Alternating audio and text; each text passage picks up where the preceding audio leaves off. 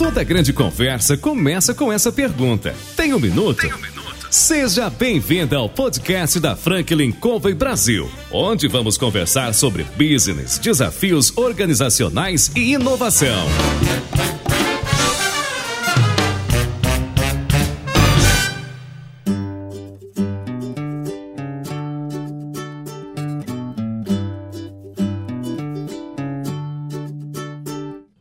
Pessoal, aqui é o João Palmeira, nós estamos aqui no Tem um Minuto. Mais uma vez a gente convida diretores, presidentes e CEOs para participarem conosco no bate-papo. Hoje a gente ligou para o André Abuchan, aqui da Engeform, e perguntou para ele, André, você tem um minuto? E aí, André? Oi, João. Prazer em estar com vocês, nossos amigos da Franklin Cove. Prazer em estar com você. E com certeza tem um minuto para a gente bater um bom papo. Maravilha. Seja muito bem-vindo. Obrigado por receber a gente aqui. Obrigado a vocês pelo convite. Uh, eu gostaria que você começasse, André, comentando um pouco da tua história. A gente vai falar aqui, vai bater um papo a respeito da Engeform, da história dela, que se confunde com a sua ao longo desses 46 anos. Você, inclusive, fez aniversário agora em janeiro. Isso. 7 de janeiro. 7 de janeiro, meus parabéns. Obrigado, João. E a ideia aqui é que o pessoal que está ouvindo a gente conheça um pouco da tua história, da história da Engeform e de tudo que aconteceu ao longo dessas quase cinco décadas. Ótimo, obrigado. Então, curiosamente, eu sou do mesmo ano da fundação da Engeform, só que eu sou mais velho que a Engeform. Então eu sempre brinco com o time que a Engeform precisa me respeitar. Eu sou de janeiro de 76, a Engeform de outubro de 76. A empresa é fundada pelo Arnaldo Dani de Souza Mello em 76 e ela nasce com um propósito de trabalhar principalmente com obras industriais e deslizamento de forma. Nesse tempo o André é um, uma pequena criança, filho de uma família muito amorosa, Reinaldo e Suzana, meus pais, que sempre cuidaram de mim e das minhas irmãs com muito carinho. Eu acho que eu sou engenheiro porque o meu pai sempre me deu a oportunidade de acompanhar a jornada de vida dele. E realmente eu tive a oportunidade de visitar muitos canteiros de obra quando era moleque de calça curta. Aos sábados ele me levava nos canteiros e eu ficava vendo as máquinas trabalhando, as pranchetas com os projetos, as reuniões que ele fazia com as equipes. E isso realmente foi me inspirando ao longo uh, da minha infância. E acho que não por coincidência, eu hoje sou um engenheiro feliz com o que a gente faz na nossa atividade. Que bacana, eu acho que ser feliz no que faz faz toda a diferença, né? Ah, mas muito. Realmente a gente acorda toda manhã motivado e inspirado para vir aqui seguir essa linda jornada. Eu sou engenheiro civil do Mackenzie, ao longo desse do, do tempo de educação, estudei no Colégio Santa Cruz e sempre com bastante convicção que eu iria para engenharia. Uma coisa que é muito marcante aí na minha história é que nos idos de 1990, teve um esporte que veio para o Brasil chamado pedal tênis. O pedal tênis não é um esporte muito popular aqui em São Paulo ainda, mas mundialmente é um, um esporte que ganhou bastante presença. E eu fui campeão brasileiro de pedal tênis, muito novo, e competi bastante, fui para muitos países representando o nosso país. E essa experiência de você ser um, um esportista de alta performance quando você é muito novo e ter a disciplina de treinar, cuidar da alimentação, se dedicar a atingir os objetivos, de alguma forma vai se conectando muito com a minha história aqui dentro da, Engeform, porque a gente traz muito do que o esporte ensina também é numa rotina empresarial. Bacana. Hoje você ainda joga? Eu jogo, mas muito pouco e só de hobby.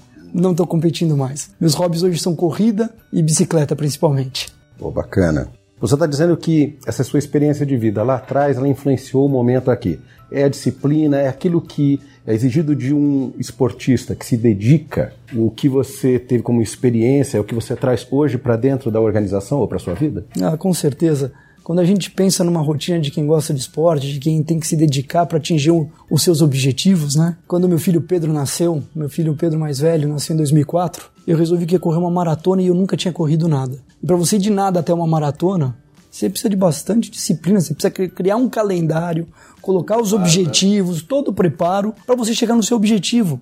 E por que, que isso não é parecido com uma empresa que tem um planejamento estratégico, te leva numa direção de longo prazo, ou um planejamento operacional, que te leva a atingir os seus objetivos de curto prazo, que são cascateados através das pessoas da organização, para que você possa ir cumprindo essas etapas ao longo do ano para chegar nos objetivos que foram propostos. Então, sim, com certeza, não importa qual que é o esporte que é o seu hobby, sua paixão, mas muito do que você pode fazer no esporte pode se encontrar numa, numa organização.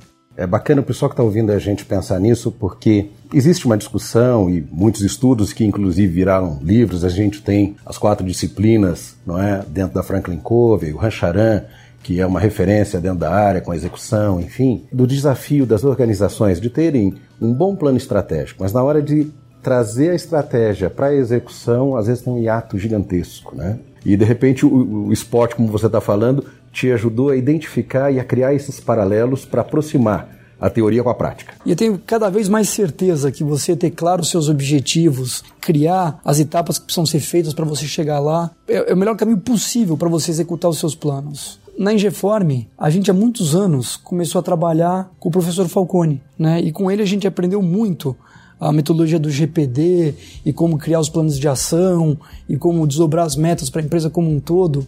Mas há uns 4, 5 anos atrás, anos que a empresa ia muito bem e entregava os seus objetivos, eu estava muito inquieto em como fazer a empresa ficar ainda mais habilitada a executar os seus planos.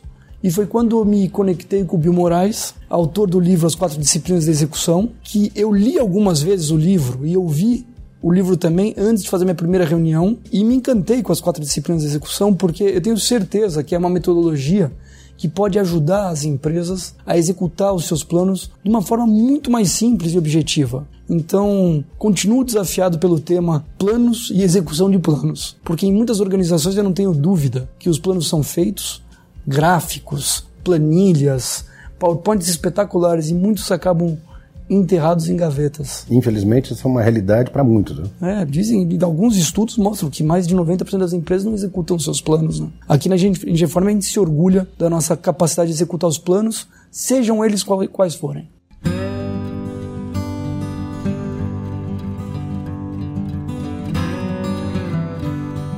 Você começa na Ingeform, você nasce em janeiro, ou seja, você é mais velho, como comentou, né? Quando é que a sua história começa a se confundir com a Ingeform? Em 1995, quando eu estava cursando, acho que o quarto ano de engenharia no Mackenzie, a Ingeform ganha uma obra para fazer a estação elevatória de água da Consolação. Uma estação elevatória que bombeia água para os jardins, para o centro de São Paulo, que para minha sorte era do outro lado da minha faculdade. Então ali eu tive uma ótima possibilidade de entender e ver na prática tudo aquilo que a gente estava aprendendo na academia.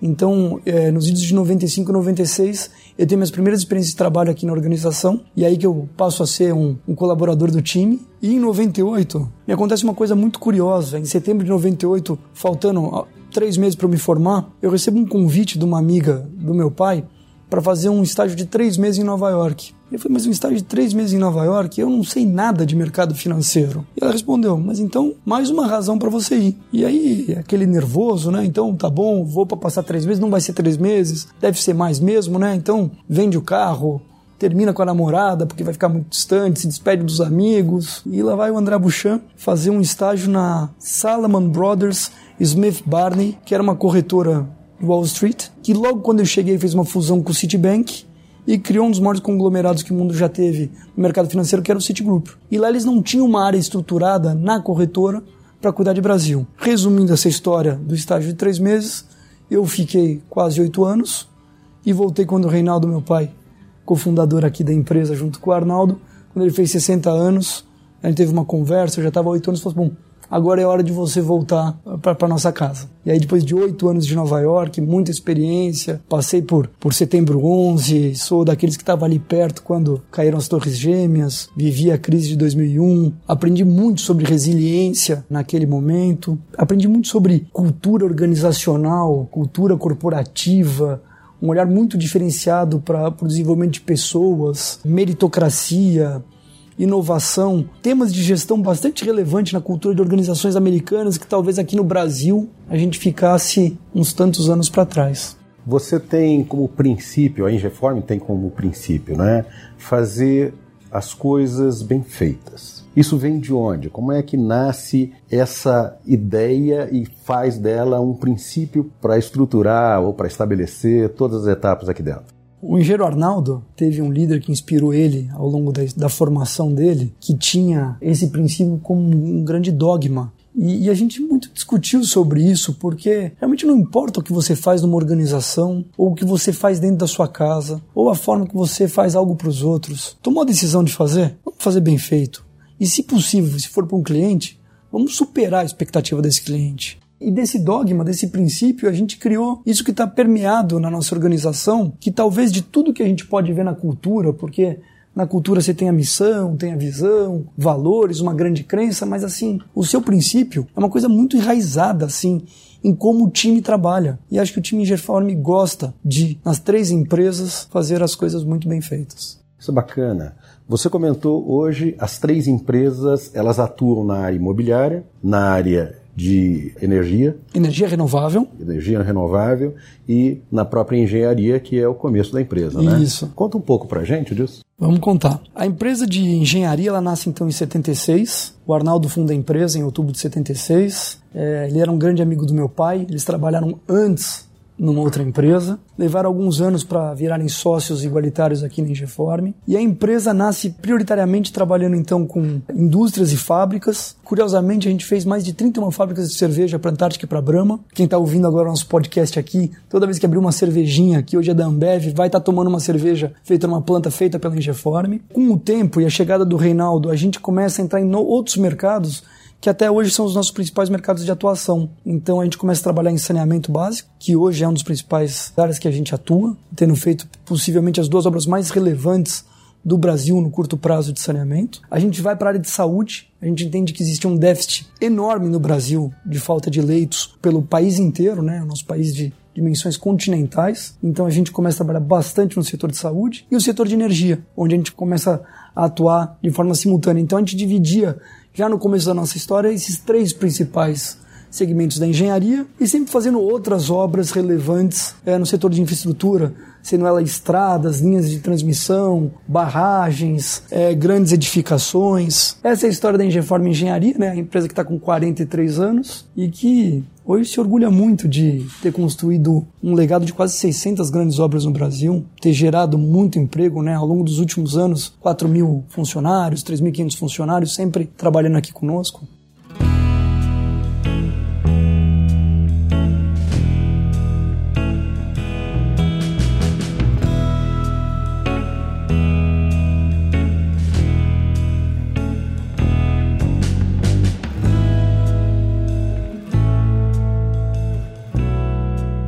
Hoje, vocês têm aproximadamente 3 mil funcionários. Isso, na Reforma Engenharia. Agora, existe uma preocupação também com a sociedade. E vocês começaram um trabalho, e eu gostaria que você comentasse um pouco a respeito disso. A Engefarm tem uma grande conexão com projetos de impacto social e culturais. Até porque a crença do grupo, é, a crença é fazer com arte. Então, não importa em qual das três empresas também, tudo que a gente vai fazer, a gente sempre tem uma conexão com a arte. A conexão com os, com os projetos de impacto social começam antes do ano de 2000, quando a fundadora de um projeto chamado Santa Fé, Associação Beneficente Santa Fé, vem até nós através de um amigo e ela atendia diversas crianças, adolescentes e famílias e ela estava completamente quebrada.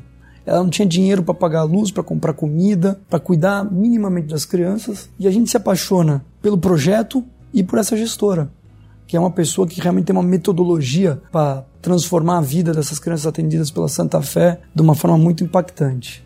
Então a gente acompanha esse projeto há quase 20 anos, né? Que a gente acompanha a Santa Fé. E eu, particularmente, andando um pouco mais na minha história no tempo, eu volto para a Ingeform em 2006 e depois de uns cinco anos aqui, traçando a minha injetória, quando eu, quando eu voltei de Nova York, João, eu virei engenheiro nível zero aqui na empresa. Não é porque eu voltei diretor do banco em Nova York que eu ia voltar para a empresa de engenharia da família e já virar diretor também. Muito pelo contrário. O que eles fizeram ao voltar para cá com 30 anos foi falar assim: bom, você desaprendeu tudo de engenharia nos últimos oito anos. Então você pega e vai para o canteiro de obras, vai amassar barro, vai reaprender engenharia, vai ganhar o respeito do time, vai trilhar sua história aqui e essa história aí que vai de 2006 até acho que 2017 foi o tempo que eu trilhei a carreira aqui até virar CEO do grupo. Em 2010, eu sinto que eu precisava reciclar o meu conhecimento. Eu estava muito tempo sem estudar coisas mais relacionadas à gestão de empresa. Em Nova York, grande parte dos meus estudos foram relacionados ao mercado financeiro. Então eu fiz inúmeras especializações, tirei todas as certificações para trabalhar no mercado, mas nada de forma mais ampla. E aí no final de semana eu falo, olha, eu vou na internet fuçar o que, que tem aí de pós, MBA, cursos de gestão interessantes? Eu aplico para um curso chamado OPM, Owners and Present Management Program da, da Faculdade de Harvard, que é um curso de três anos, onde você passa praticamente um mês em Harvard, volta e aplica sete meses na empresa o seu aprendizado, volta para Harvard mais um mês, volta para a empresa e você faz um ciclo de três anos indo e voltando e o programa do OPM não para.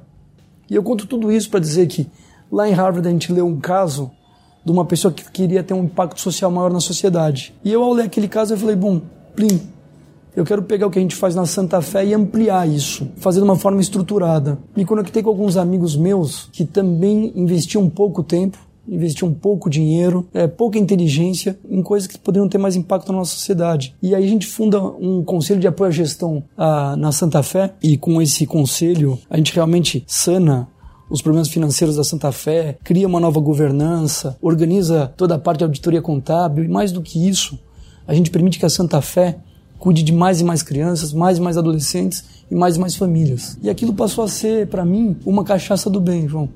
Eu, desde 2011 ou 12, o tempo que eu fui presidente do conselho, eu invisto e eu dedico muito tempo meu, com muita paixão, ao trabalho que eu faço na Santa Fé.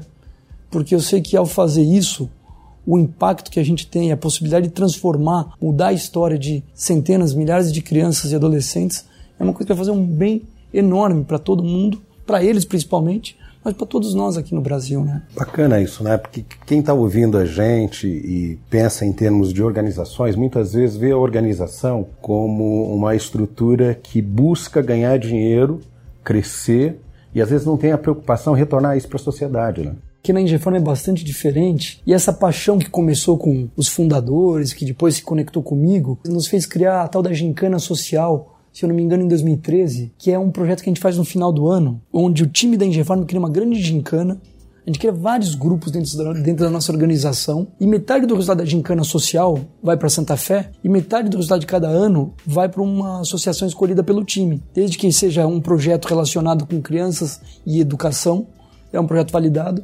E a gente tem conseguido com a gincana social resultados expressivos, desde roupas, dinheiro, comida, presente de Natal.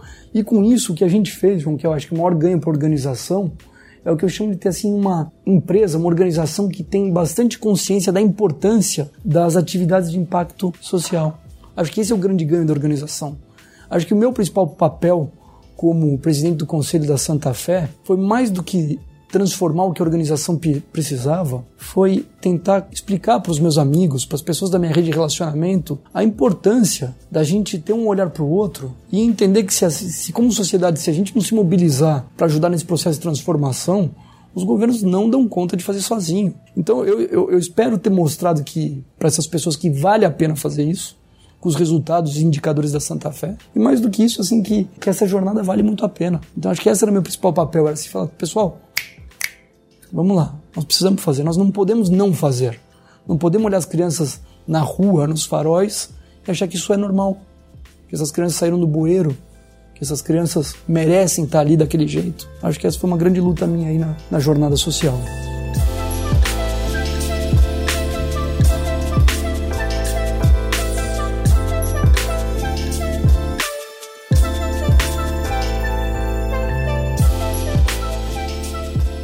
Eu acho que você está falando é uma coisa que as pessoas que estão ouvindo a gente, às vezes quando a gente olha para televisão e olha para os acontecimentos lá fora, a visão é uma. Quando você vai em loco, quando você participa, quando você percebe, a visão é outra. Em junho eu fui para a África e fui ver a devastação daquele furacão que aconteceu em 14 de março, Idai. É, eu tive em Beira, que é uma cidade que foi devastada, né? O sofrimento era terrível. E eu fui lá e entrevistei algumas pessoas para saber como foi passar por aquele momento de, de dor e de, de medo. E eu lembro de uma senhora que olhou para mim e disse assim: o barulho parecia um monstro gritando e a gente não tinha para onde correr. O interessante é que isso me mexeu, né? Porque uma coisa é você olhar a foto, e eu já tinha visto a foto, e outra coisa é você ir até lá. Eu fotografei uma igreja católica que o telhado parecia papel, porque ele enrolou o telhado e as paredes de cimento, né? Foram derrubadas. Mas a grande maioria das casas lá era de zinco. Então, assim, soprou, sumiu. A impressão que eu tinha é que o rolo compressor passou por vários, talvez não, não diria quilômetros, mas questão de 200, 400 metros, do lado direito, do lado esquerdo, e não deixou nada. E quando a gente olha para o Brasil, interior, lugares como o Nordeste, em que eu tive algum tempo atrás, e a gente vê a pobreza, às vezes a gente acaba talvez se acostumando pensando o seguinte: a criança no farol, tudo bem, a pessoa ali na calçada deitada em cobertor molhado, tudo bem, e não faz nada. E acha que alguém tem a obrigação de fazer. E vocês tomaram uma iniciativa, né? E você ainda está nesse processo constantemente, né? É, e não é a única iniciativa nossa, mas é a mais relevante. Te ouvindo, João, falar dessa sua experiência, eu lembrei que entre 2013 e 2014, a gente fez obras muito relevantes para Vale do Rio Doce, ali entre Carajás e Marabá. A gente tinha obras dos, nos dois polos. E certa vez eu tive que viajar de um polo para o outro, e a estrada transamazônica ela foi fechada dos dois lados pelos seringueiros. E você não sabe a sensação que é você ficar preso numa estrada toda parada, sem ter a menor perspectiva de saber quando é que você vai sair dessa estrada. E aí o, o rapaz que estava me conduzindo falou, doutor, eu conheço as quebradas, nós vamos levar umas 8 horas por dentro das quebradas, mas nós vamos chegar. Falou, ah, é seguro? Ele falou, olha, vamos, vamos que vamos que vamos. Quando nós fizemos essa jornada por dentro do que ele chamou as quebradas do interior do Pará, eu conheci uma realidade do Brasil que até hoje lembrar dessas imagens me incomoda, né? E, e eu quero te dizer isso porque, assim, quando a gente discutiu muito qual seria o propósito da Ingeforma Engenharia, aquilo também se conectou muito com a gente. O propósito da nossa, da, da, do grupo de, da Ingeforma Engenharia é desenvolver a arte de engenheirar para fazer a diferença nas vidas das pessoas. E aí quando a gente chega em 2020 e olha para trás a nossa história de 600 empreendimentos e a gente olha pela janela ali e vê aquele prédio alto, que é o Instituto do Câncer de São Paulo, obra que a Ingeforma Engenharia participou, que trata milhões de pessoas de câncer todo dia. Ou você olha a obra da transposição Jaguaré Cantareira, quando São Paulo teve a crise de falta de água em 2015, nós também fizemos parte da solução do projeto que trouxe água dos estados do Rio e Minas Gerais aqui para São Paulo, porque a Cantareira nunca mais tivesse falta d'água. Então, de, de, muitas formas, quando a gente faz os projetos de educação, quando a gente faz indústrias, hospitais terem energia, ou mesmo quando a gente faz os prédios sustentáveis para que a gente tenha me menos impacto no meio ambiente, tudo isso também se conecta com a Santa Fé, também se conecta com os meus propósitos pessoais, pela minha razão de, de viver.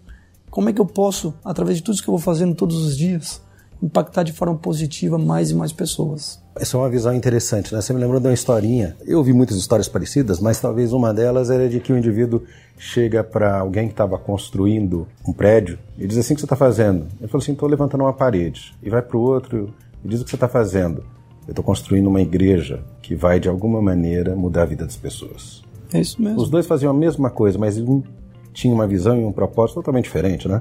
Você fala do prédio que a gente está olhando pela janela ali, fala do câncer. Meu pai morreu há três anos e ele teve exatamente a, a doença, né? Então, quem acompanha de perto tem um entendimento muito mais, eu diria claro, talvez, né? Muito mais visceral que é essa situação que a gente está discutindo. Uma coisa é você olhar da janela ou olhar da TV. Outra coisa é você viver ou vivenciar como você fez nessas oito horas de, de trânsito ou outras situações, né? Mas o ponto aqui, para quem está ouvindo a gente, ouvindo o André falando, é pensar o seguinte, né? Qual que é o teu propósito? E, e, e assim, não só o propósito é, do CEO do grupo, o propósito da organização.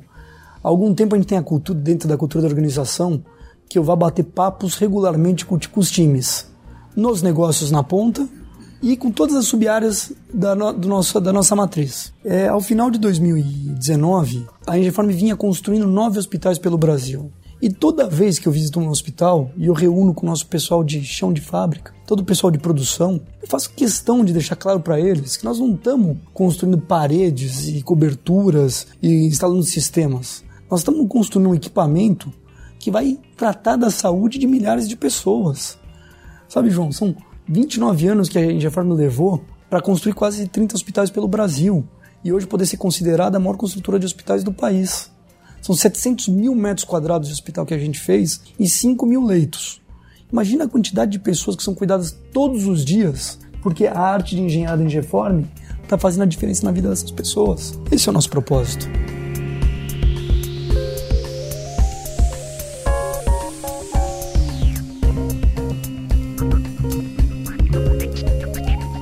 Comentou sobre cultura E você lá, a partir de 2012 talvez, a cultura corporativa está aqui nesse quadro que a gente está olhando, né? está desenhando. Essa ideia, os valores que a Ingeform tem, a crença, esses princípios, vocês conseguem perceber que está permeado entre todas as áreas, entre as três uh, organizações, três empresas? Como é que é isso? Essa, essa, essa, é uma ótima pergunta, João. E eu quero ser bastante verdadeiro com quem nos ouve, porque assim, o trabalho de você construir uma cultura que você pode falar é, em público, olha, eu sinto que a nossa organização é uma organização dirigida pela nossa cultura, é um trabalho que exige bastante investimento de tempo, mas não do CEO da organização e da alta liderança, do time como um todo. Você ter uma organização dirigida pela sua própria cultura é uma coisa que, que exige investimento, mas é uma coisa que faz muito sentido. E é uma coisa que realmente possibilita a construção de melhores resultados tangíveis e intangíveis. Não só resultados de EBITDA, geração de caixa e por aí vai. Então essa nossa jornada da construção da cultura corporativa, ela é uma jornada que já, na verdade, ela leva 43 anos, porque a empresa sempre teve a sua cultura, mas de uma forma mais clara, escrita,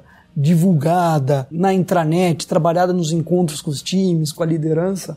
É um trabalho que tem agora uma década. E a grande jornada que nós começamos em 2018 foi a integração da cultura das três empresas, João, porque as três empresas, apesar de terem como transversal a grande cultura do grupo, a missão, a visão, os valores, cada uma tem um propósito diferente.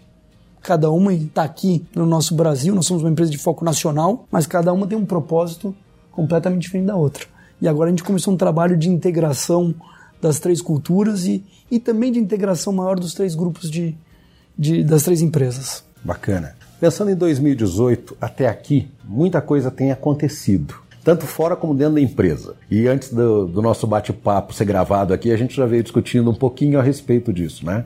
Eu queria que você falasse desses últimos anos, o que tem acontecido dentro da organização. Eu acho que os anos de crise do Brasil foram anos que a gente optou em afiar o nosso machado, como diz o lenhador, né? A Engeform atravessou, principalmente a Engeform Engenharia, atravessou o ciclo dos últimos cinco anos, onde o nosso setor passou por uma grande escassez de investimentos público e privado, investindo muito para dentro da organização. E hoje eu olho isso como uh, um grande acerto, porque nós estamos iniciando um ciclo de retomada. No ano passado, a Engeform contratou em novos negócios quase cinco vezes o que havia contratado em 2018. Então, isso com certeza para nós traz uma ótima energia aí para começar 2020.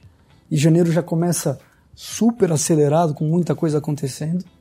Mas foram anos da gente investir na capacitação do nosso time. Então a gente capacitou muito o time, investiu muitas horas trazendo é, grandes pensadores de várias disciplinas aqui para cuidar do nosso time, para aprimorar a nossa capacidade de fazer gestão, fazer gestão de conhecimento. Eu acho importante também comentar, João, que nesse ato da crise nós tivemos a ideia de criar o primeiro hub de inovação no nosso setor. Para quem não conhece, esse hub se chama Okara Hub. O-K-A-R-A. O Hub foi inspirado na minha passagem por Harvard. Certo dia eu ligo para uma professora que eu tive lá chamada Linda Applegate, a professora de inovação, e fala: Linda, não estou satisfeito com meus programas de inovação da empresa, o programa Inovação e Compromisso. Eu queria ter um resultado mais expressivo, queria trabalhar melhor a gestão do conhecimento. O que, que, você me sugere, linda? Ela fala, André, faz fora da organização. Se você tem o seu time dedicado às questões operacionais, escolhe algumas pessoas para cuidarem do operacional mais inovação, isso não vai dar certo. Ah, não vai, linda? E a gente discute muito.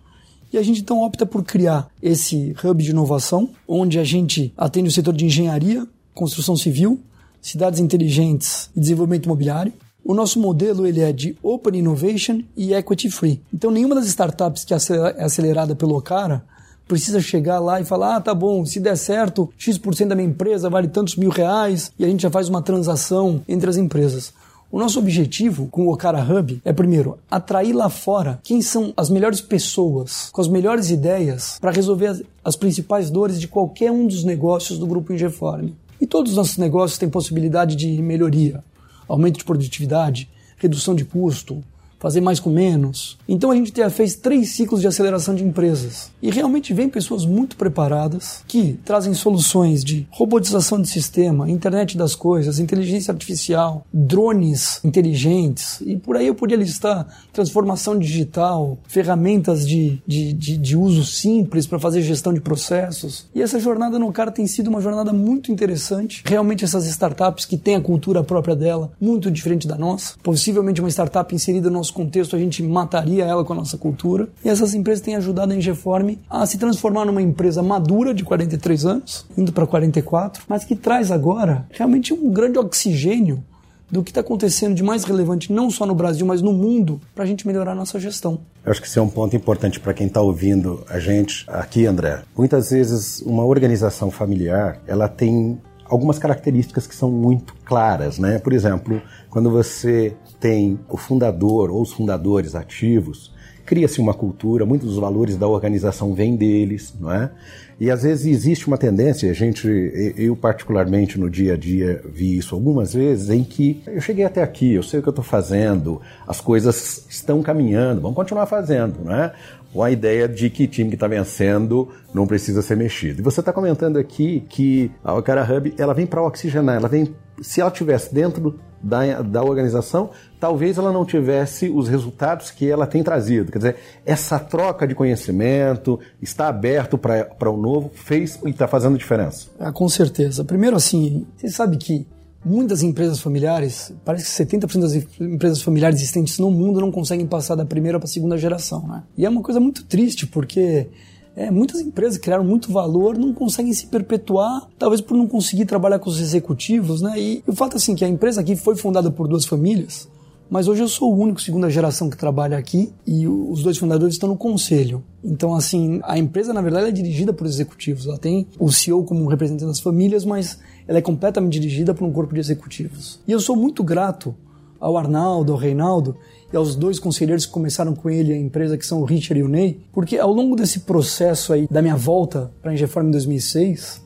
eles sempre me apoiaram muito quando eu vim trazendo não só a experiência que veio de Nova York, mas tudo que uma cabeça mais jovem traz de, de inovação, de forma de fazer diferente. Então, acho que um dos grandes trunfos da nossa empresa aqui é ter hoje a nossa direção toda, todo o corpo diretivo tem menos de 50 anos, nas três empresas. Mas ao mesmo tempo, a gente tem como apoio para nós um conselho com os quatro uh, membros que, que construíram a história da empresa durante muito tempo. E esse mix aí da, da nossa juventude, essa vontade de trabalhar bastante, conectada com a forma de fazer gestão mais contemporânea e a experiência deles, tem mostrado aí a possibilidade de construir bons resultados para nós, para os nossos clientes, para o nosso time e principalmente para a sociedade.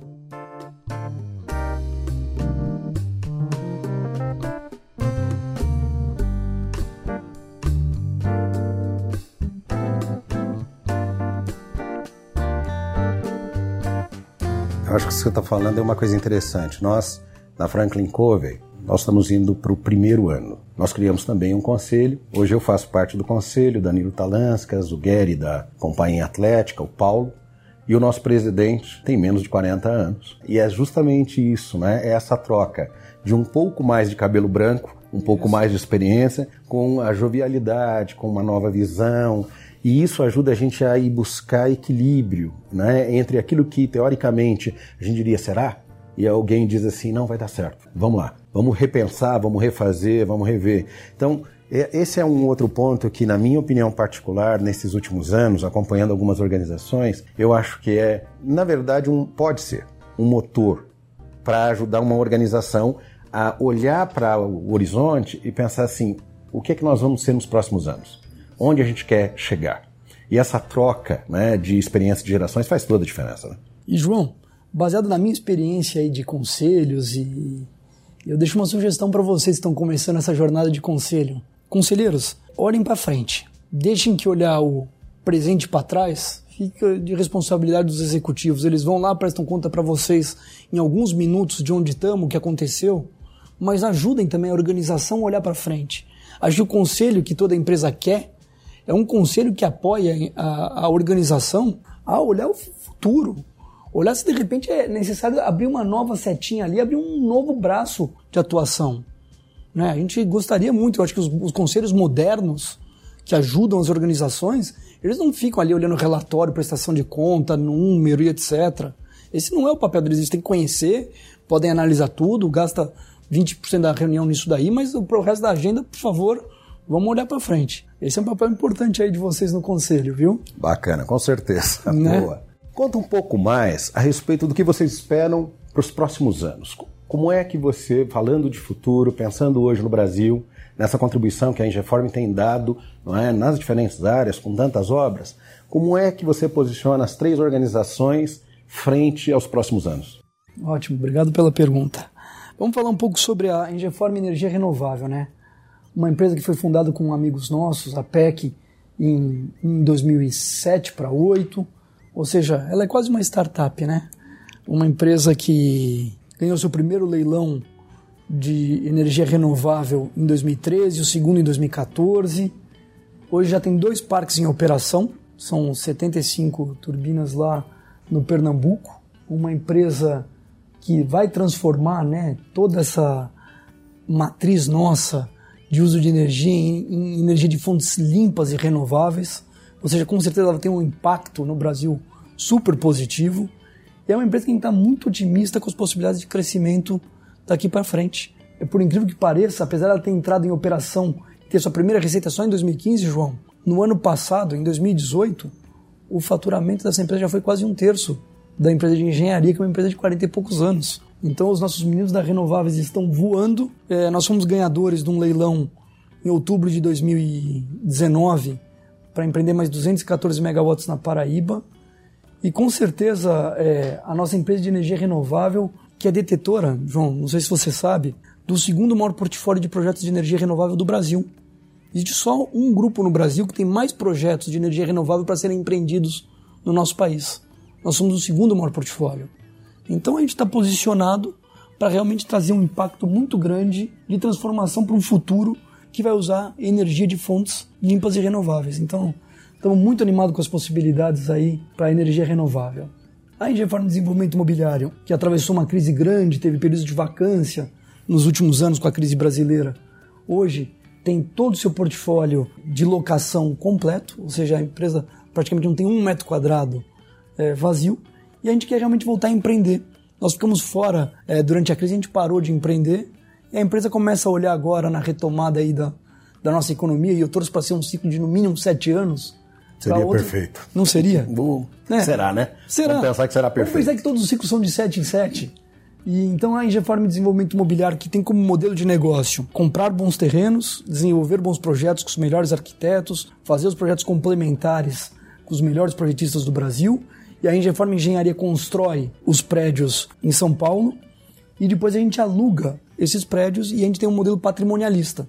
Alguns prédios, João, são referência em São Paulo e eu não sei se você conhece algum deles. O Jatobá Green Building, por exemplo, foi o segundo Green Building construído no Brasil certificado.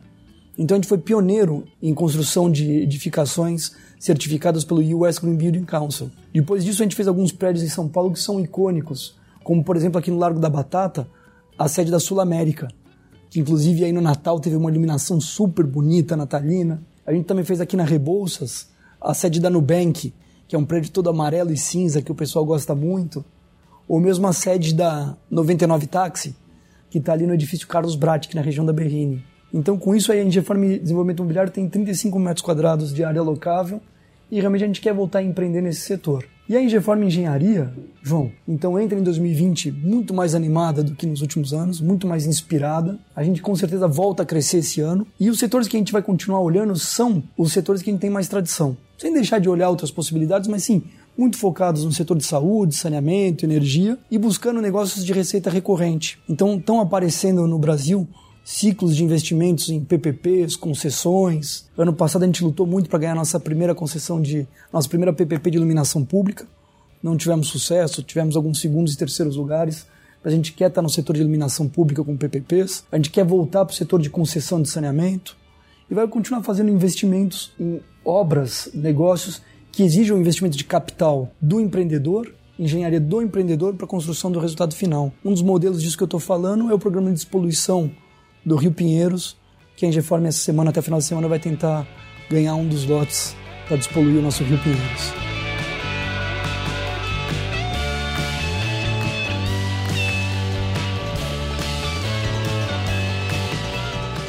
Bacana isso, né? O Rio Pinheiros, quando visto de, do alto, ele é negro. A cor é negra e o cheiro, quando o tempo está quente, é terrível. Né? Para aqueles prédios que estão na marginal, que sofrem um pouco mais. Você falando de despoluir um rio, eu conheci, conheço na verdade, porque ele ainda está vivo, um indivíduo que nadou nesse rio. Meu avô nadou nesse rio então, e remou nesse rio. Que coisa, né? Nós estamos falando de talvez 80 anos atrás, talvez 70 anos atrás, não é? em que o rio ele era não é limpo e hoje está isso. É possível de fato voltar a ter um rio limpo, da dimensão do país, com o saneamento que a gente tem aqui em São Paulo, quer dizer, com os desafios, né? Porque o rio recebe de tudo, né? Olha, talvez esse seja um legado que eu gostaria de deixar em nome da Ingeform para minha família, para os meus filhos. Eu sou pai de quatro crianças, né? Há quase 10 anos, a Ingeform fez uma parceria com um cientista da faculdade de Irvine que desenvolveu uma tecnologia para limpar rios. É uma solução usada, se chama Axel, em todo o mundo para despoluir não só rios, como estações de tratamento de esgoto e por aí vai. Nós estamos há 10 anos numa jornada, João, passando por todos os órgãos reguladores, CETESB, Secretaria do Meio Ambiente, IBAMA, e a gente sabe que a gente tem uma solução que realmente pode trazer um benefício para a população de imediato. Só que vencer todos os caminhos para você implantar soluções novas, diferentes, é realmente uma jornada bastante desafiadora, mas nós não desanimamos estamos firmes nesse propósito e talvez eu possa ver na minha vida esse rio bastante, bastante melhor e, se possível, até despoluído. Bacana pensar em legado. Né? A gente fala muito disso na Franklin Covey, o Covey, é, através do livro Sete Hábitos, não é? é? de alguma maneira ele colocou, fez com que as pessoas que leram o livro, que participaram do curso, pensarem a respeito disso. Muitas vezes a gente, na vida, o pessoal que está talvez ouvindo a gente aqui, que empreende ou que trabalha dentro de uma organização, às vezes não leva tão uh, seriamente a importância de deixar um legado para as futuras gerações, né? como você está falando, né? para os teus filhos, para a tua família, de deixar uma marca, de oferecer ou de pelo menos ter participado da história né, e ter deixado a sua digital ali. Hoje, a Ingeform, ou grupo que trabalha nessas diferentes áreas, e vocês que participam do conselho e da gestão do dia a dia, vocês, quando pensam nos próximos anos, quando uh, pensam na visão, na missão da organização, existe, eh, além das marcas que vocês já deixaram, algo que ainda vocês, como organização, pretendem fazer? Olha, João, a sua pergunta me faz pensar o quão grato eu sou de ter a possibilidade de fazer tudo isso através da Ingeform, né? Através da Ingeform, através do time da Ingeform, porque tudo que é feito aqui só é feito através do nosso time. Eu acho que as oportunidades vão aparecer porque o Brasil vai retomar o seu ciclo de crescimento. Então, jamais eu imaginaria que eu ia poder contar para os meus filhos ou para os meus netos que eu fui responsável pela solução da maior crise hídrica do país até que o Brasil viveu essa crise hídrica. E a Engefarm foi uma das empresas que possibilitou que a gente voltasse a abrir as nossas torneiras aqui e tomar um banho com água o tempo que você quisesse. Eu acho que esse legado como empreendedor que pode andar de carro por São Paulo e contar para os filhos e para os amigos, ou mesmo para o time que vai chegando, eu adoro receber as pessoas que vêm trabalhar na Ingeform e mostrar essa linha do tempo. Falar, olha, quando você passar pela calçada da Paulista, eu queria que você soubesse que fomos nós que fizemos a calçada da Paulista, baseado numa experiência nossa do tempo de Nova York, porque a calçada da Paulista, há 10 anos atrás, ela era feita com os mosaicos, que eram bonitos. Eu lembro. Mas estava tudo irregular. Ela era absolutamente inacessível, não tinha acessibilidade para um cadeirante, era impossível. As guias estavam todas com problema, e assim, eu falo, olha, a obra da Calçada Paulista não é uma obra grande, de grande valor, mas assim, ela é emblemática, porque ela transformou o cartão postal de São Paulo num cartão postal muito mais bonito. E as guias hoje são um padrão Nova York, e a calçada é toda plana, lisa, e tem acessibilidade no meio, né? Então, acho que são várias experiências que nós vamos ter nos próximos anos de colocar nas cidades por onde a gente passar pelo Brasil equipamentos públicos e privados que realmente fazem a diferença na vida das pessoas. Quando a gente inaugurou ano passado o Hospital Sírio-Libanês de Brasília, primeiro Sírio fora de São Paulo, poxa, vai atender toda aquela região, Goiás, Brasília. A pessoa não vai mais viajar para São Paulo. Aí eu conto para os meus amigos da região, ó, você passar no Sírio, como nós fizemos ou fizemos uma Unimed maravilhosa em Betim, que mudou também a região ali de Betim. E por aí eu vou lembrando aí grandes obras. A cidade de Mogi das Cruzes tinha uma linha férrea que dividia a cidade, eu não sei se vocês sabiam. Não. E era um caos para as pessoas irem de um lado da linha férrea para outra. Até porque era uma linha férrea comercial, então passava muito trem. E nós fizemos uma passagem, um túnel subterrâneo, que hoje as pessoas transitam de Mogi de um lado para o outro uh, sem problema nenhum.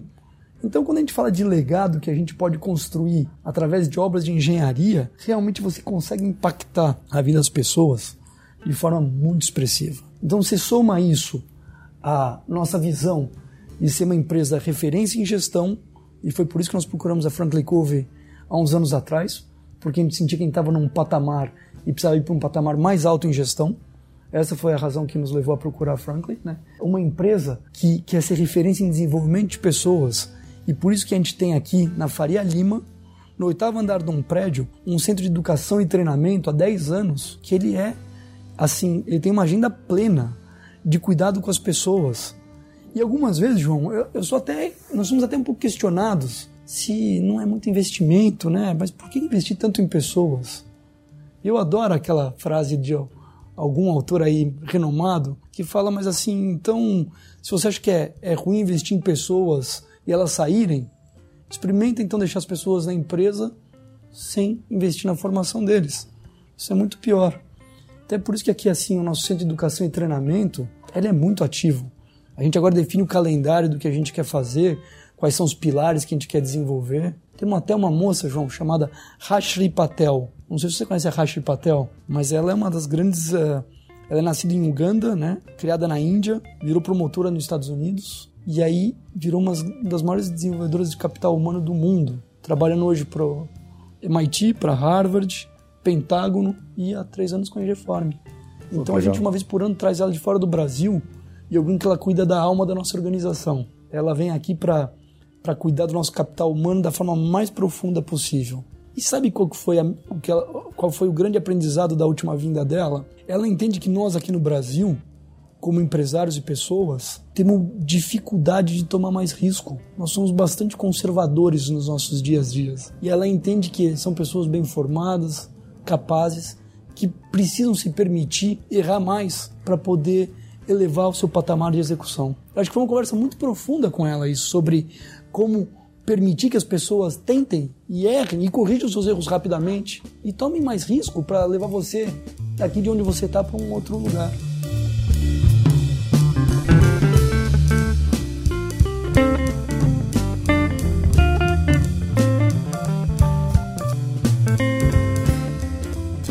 discute no Sete Hábitos Gestores, a gente usa alguns exemplos. Um deles é de uma empresa americana que ela trabalha desenvolvendo produtos. E ela tem um mantra: errar bastante para poder acertar. É isso aí. O que acontece muitas vezes é de que as pessoas, quando erram, ou elas escondem o erro por medo de represália, ou a cultura dentro da organização acha que as pessoas não podem errar, que a perfeição precisa acontecer sempre, e isso não é uma verdade, né? Então, o que você está falando é muito importante, talvez, para quem está ouvindo a gente, é entender que errar faz parte do processo de acertar, né? Não tem dúvida. E aqui nós temos cada vez mais fomentado essa cultura e falado dessa mesma forma, incentivado o pessoal a, a, a tentar. E isso vai se conectar de novo com as tentativas do que a gente faz lá no Okara Hub. Porque, João, uma experiência rápida. Apareceu uma empresa chamada Levitar, de uns meninos que têm uns drones inteligentes que ajudaram a Ingeform a fazer uma adutora de aço na zona norte de São Paulo num prazo muito mais reduzido, simplesmente por colocar um drone voando em cima de uma via e cruzando o que eles veem com o voo, o vídeo, com o projeto de topografia, de repente sai uma solução de engenharia impensada por quem, com, com as ferramentas que a gente tinha para fazer gestão. Então, quando a gente fala de tentar fazer diferente, né, é se permitir o erro. E realmente eu acho que para você é, fazer diferente, existe o que a gente conhece que está dentro da organização, mas existe, existe muito mais do que não está na organização. E aí vem essa luta incessante nossa para aprimorar nossa gestão do conhecimento. O conhecimento que é aprendido aqui na Ingeform, com tantos negócios espalhados pelo Brasil inteiro, precisa ser compartilhado dentro da organização. É muito fácil perder um conhecimento que você tem num lugar e não conseguir fazer chegar ele na outra ponta. Da mesma forma, você, ao pensar em como executar alguma coisa aqui no Brasil, você pode pesquisar no Google, nas bibliotecas das melhores faculdades do mundo online, como é que as outras empresas estão fazendo isso.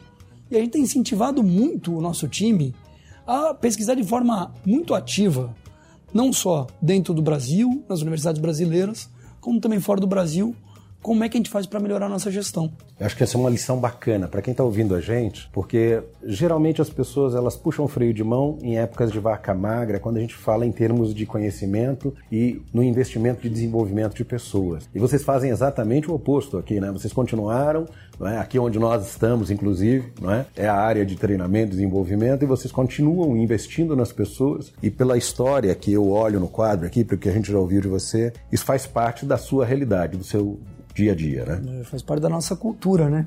Faz parte da nossa cultura. É, dá pra gente se orgulhar de, nos últimos anos, ter capacitado mais de 100 gestores no que a gente entendia ser a maior oportunidade de desenvolvimento deles pro que a gente faz. Então, ao invés de levar essas 100 pessoas para um MBA fora da empresa, a gente conversou com as grandes universidades brasileiras, escolhemos os professores que a gente entendia que eram os mais capacitados para tratar desses assuntos, criamos um MBA in company e criamos uma jornada para centenas de gestores nossos.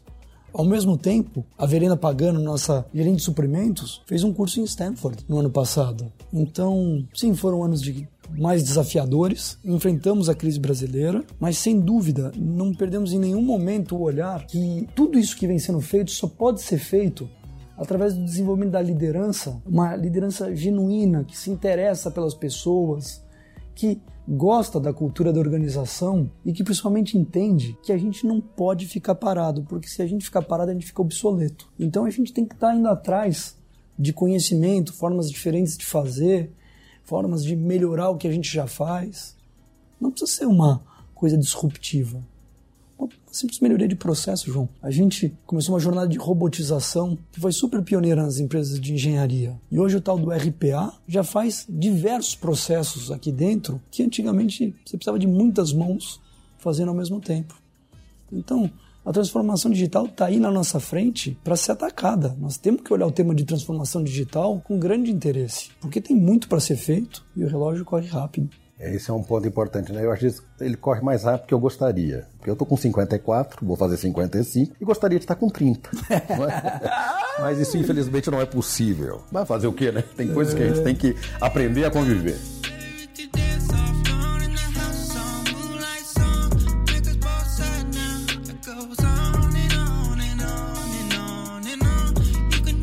Ah, pessoal, nós estamos aqui com o André Abuchan, CEO aqui da Engeform num bate-papo muito bacana, muito descontraído e que está me fazendo repensar, rever alguns conceitos, lembrar de coisas bacanas ao longo da vida. Mas mais do que isso, pessoal, quem está acompanhando aqui nosso bate-papo é de talvez aprender como é importante você ter um olhar para o futuro, como é importante você focar nas pessoas, que é o nosso maior ativo. Não tenho nem dúvida. Pessoas, pessoas e pessoas. João, quando eu fecho essa porta no final do dia e eu saio, e eu sou o último, todo ativo da Engeform saiu. Aí eu fico torcendo à noite para eles voltarem né, para trabalhar. Muito bacana. André, você tem mais um minuto? Eu tenho mais um minuto, João. Eu tenho um minuto para agradecer a você também pela oportunidade de compartilhar um pouco da história da Engeform, da minha história. Confesso que eu nunca tive essa experiência. Então eu cheguei aqui até assim um pouco inseguro de como é que ia ser esse processo e gostei muito de poder estar tá batendo esse papo com você. Eu mais do que, do que você pode ter certeza disso e tenho certeza quem está ouvindo a gente. Porque é um papo fluido em que a história da Ingeform atua, né? Que, que se confundem e ajuda a gente a pensar e talvez, para quem está ouvindo, repensar, refletir a respeito né, das práticas de dia a dia, porque quem empreende, quem está no dia a dia, às vezes tem tanta coisa para fazer, tanta preocupação, que não para para investir em si, investir nas pessoas, e isso vai fazer ou faz, né? como a gente vê aqui em outras organizações, uma tremenda diferença. Então, nesse mais um minuto, André, eu queria que, se você pudesse compartilhar de toda a sua experiência de vida nos diferentes conselhos, nas presidências, na época de Nova York, nos três meses que viraram oito anos. Três meses longo esse seu, Esse foi, né? Muitos invernos. Mas é, Nova York é um inverno bacana, né? Olha, Central Nova York, é, Nova York é bacana. O inverno de Nova York eu não recomendo para muitos não, viu? Ô lugar frio. É, como diriam os meus conterrâneos, tudo que dá para rir dá para chorar. É verdade, né? isso é ótimo. então, levando em consideração toda essa tua experiência, para quem está ouvindo a gente, olhando para os próximos anos, para o ciclo dos próximos sete anos de prosperidade que nós, eu e você esperamos, né, com, com muita fé, o que é que você diria? Para quem empreende hoje, Nós temos no Brasil uma quantidade de empreendedores gigantescas, pequenos empreendedores que estão formando, pessoas que, como você, dirigem grandes organizações, se você tivesse que dar um conselho, o que você diria? Eu acho muito importante, João, a gente olhar qualquer cenário com otimismo. As pessoas que me conhecem bem é, se surpreendem como é difícil me fazer não consegui ver todas as experiências com o copo meio cheio. Mesmo nos momentos mais difíceis, porque a jornada não foi só de, de alegria, né? Teve muito tombo pelo caminho. Então eu acho que tem um papel aí nosso dos executivos de, de acreditar, de trazer inspiração para as pessoas que nos cercam. E, e acho que tão importante quanto tudo isso que a gente falou é o poder das relações e das parcerias. Muito do que a gente vê nessa linha do tempo aqui da Ingeform só foi construído através de parcerias que foram muito relevantes. Parcerias com pessoas do time, com outras empresas, fornecedores, clientes, sempre dentro de um princípio de cultura parecida. Eu acho impossível você estabelecer uma parceria ganha-ganha com empresas que as culturas não estão alinhadas. E acreditar mesmo na, no, no poder da rede de relacionamento Ontem, ao fechar o meu aniversário de 44 anos e ver as mensagens que eu recebi de tantos lugares do mundo, né? Porque eu morei oito anos em Nova York com tantos estrangeiros, depois estudei três anos em Harvard com tantos estrangeiros, conheci o pessoal lá na Singularity também. Então as mensagens vêm do mundo inteiro e você eu percebo que, assim, talvez o meu maior patrimônio criado, além da minha família, minha mulher Brigitte, meus quatro filhos, o Pedro, a Júlia, o Francisco e o Felipe, Talvez o meu maior patrimônio, minha maior conquista seja essa rede de relacionamento com amigos e pessoas que realmente a gente tem relações verdadeiras, profundas e genuínas e que muitas vezes a gente se apoia na direção de levar as pessoas e as organizações em direções melhores. Então, vamos acreditar que as coisas podem ser melhores, elas vão ser. Vamos trabalhar duro, porque também não acredito nessa história de, de sucesso aqui que a Ingeform teve, sem suar muito a camisa. Eu realmente não acredito, eu acho que tem que ter muito trabalho mesmo e, de alguma forma, fazer isso tudo uma jornada divertida. Por que não? Fazer tudo isso, trabalhar pessoas, trabalhar cultura, trabalhar engenharia propriamente dita, inovar, cuidar de gestão de conhecimento e ainda se divertir. Eu adorei meu bolo ontem, quando chegaram com um bolão de surpresa para mim. Eu fiquei super feliz. Então. E tava bom o bolo? Tá delicioso. Tem um pedacinho aí pra gente ou não? é, vamos lá ver lá embaixo. Será que sobrou? Tava uma delícia, João. Bacana, André. Muito obrigado pelo seu tempo. Obrigado a vocês da Foi um prazer bater papo aqui contigo, ouvir um pouco da história, da tua história da Ingeform. Tenho certeza que quem está ouvindo a gente tem a mesma, o mesmo sentimento. É? E eu desejo para vocês muito sucesso nos próximos anos. E como você falou sobre a parceria com a Franklin Covey, que ela dure eternamente. Obrigado, João. Obrigado pelo convite. Obrigado, amigos da Franklin. Um abraço para todos vocês lá. Obrigado, pessoal, por estar nos ouvindo. André, muito obrigado e até a próxima. Obrigado, João. Valeu.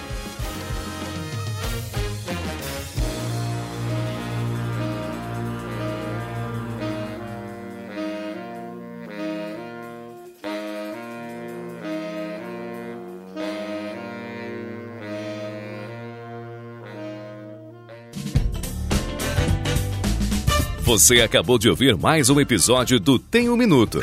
Oferecido pela Franklin Covey Brasil, uma empresa global que ajuda outras empresas a alcançarem resultados que requerem grandes mudanças no comportamento humano. Venha conhecer nossas soluções customizadas para os seus desafios organizacionais.